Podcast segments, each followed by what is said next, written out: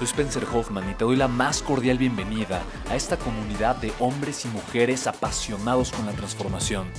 Y es que sabemos que así tiene que ser la vida, habiendo tantos con la mente confundida y plomo en el corazón, desperdiciando su potencial y dejando su vida para después, para nunca. Sabemos que tenemos que hacer algo y es por eso que estamos comprometidos a cambiar las cosas. No somos uno más del montón y pasamos desapercibidos. No le hacemos caso al miedo ni huimos del dolor de pagar el precio.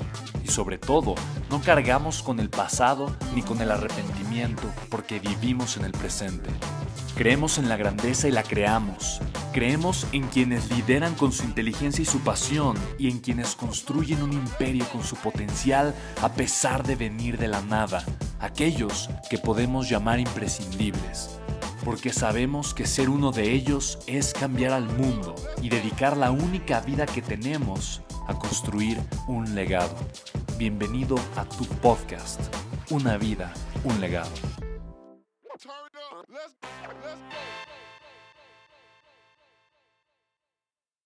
¿Cuáles son los hábitos, al menos tres hábitos que te han llegado a estar donde estás? Yo creo que primero, no sé, lo, es lo que me viene a la mente, agradecer. Yo creo que la gratitud para mí son los hábitos más hermosos, más poderosos y más importantes. Eh, agradecer me mantiene mucho conectado en el presente y me mantiene reconociendo lo que sí tengo, el valor de la vida que, con la que estoy conectado y, y no desenfocarme con lo que me hace falta, con lo que no tengo, que de alguna forma es una tontería. O sea, enfocarte en lo que no te funciona, en lo que no tengo, lo que me hace falta eh, en las cosas negativas, solo va a bajar mi nivel de energía y me va a convertir en una persona pesimista. Eh, el segundo hábito es la aceptación yo, creo que para mí la aceptación es de las cosas más importantes que existen. Y dentro de la aceptación hay dos opuestos, ¿no? Es aceptar, eh, y para mucha gente es incómodo, es aceptar mi grandeza, aceptar mi potencial, mi poder personal, aceptar todo el valor que le puedo dar al mundo, es aceptar cuántas cosas extraordinarias puedo crear a partir de ahora, ¿sabes? Aceptar mi, mi propósito de vida, que vine al mundo por un propósito, que no nada más vine a pasar unos días viviendo en la mediocridad y ya, pero también es aceptar el dolor, es aceptar lo que no me gusta, aceptar mis errores, mis defectos, mis incapacidades.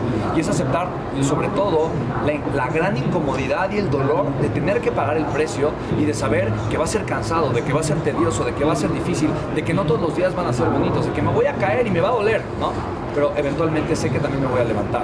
La aceptación es amplia. Voy a aceptar mi vida, me voy a aceptar a mí como persona y eso implica que voy a aceptar todo. Yo creo que la gente que más crece es la gente que más está dispuesta a aceptar, incluso aceptar el dolor. Y otro hábito eh, que yo tengo, es que es difícil, es, es el crecimiento. O sea, a final de cuentas, para mí crecer es importante. Entonces todo el tiempo estoy escuchando un audiolibro, leyendo un libro o nutriendo mi, mi mente, mi espíritu, mi cuerpo también eh, de manera positiva, buscando siempre el crecimiento. ¿no? Yo creo que eh, crecer y, y, para mí el crecimiento, la forma en la que llevo a cabo ese hábito es generando proximidad. ¿Qué es generar proximidad?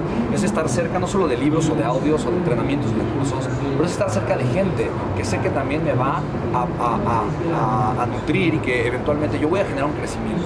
¿Por qué? Porque las respuestas ya existen.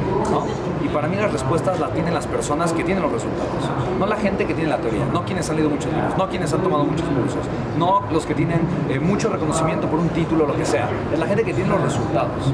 Y si yo sigo a la gente que tiene los resultados, eventualmente voy a estar siguiendo a una persona que tiene la estructura mental, los, patro los patrones de creencias, que tiene las ideas y las convicciones que le, que le han llevado a tener los resultados. Y para mí eso es lo más importante. Yo deseo aprender cómo piensa la gente más exitosa del mundo, porque de alguna forma son exitosos por la forma en la que están pensando y la manera en la que están decidiendo. ¿Me explico? Entonces, para mí, esos yo creo que son los tres hábitos.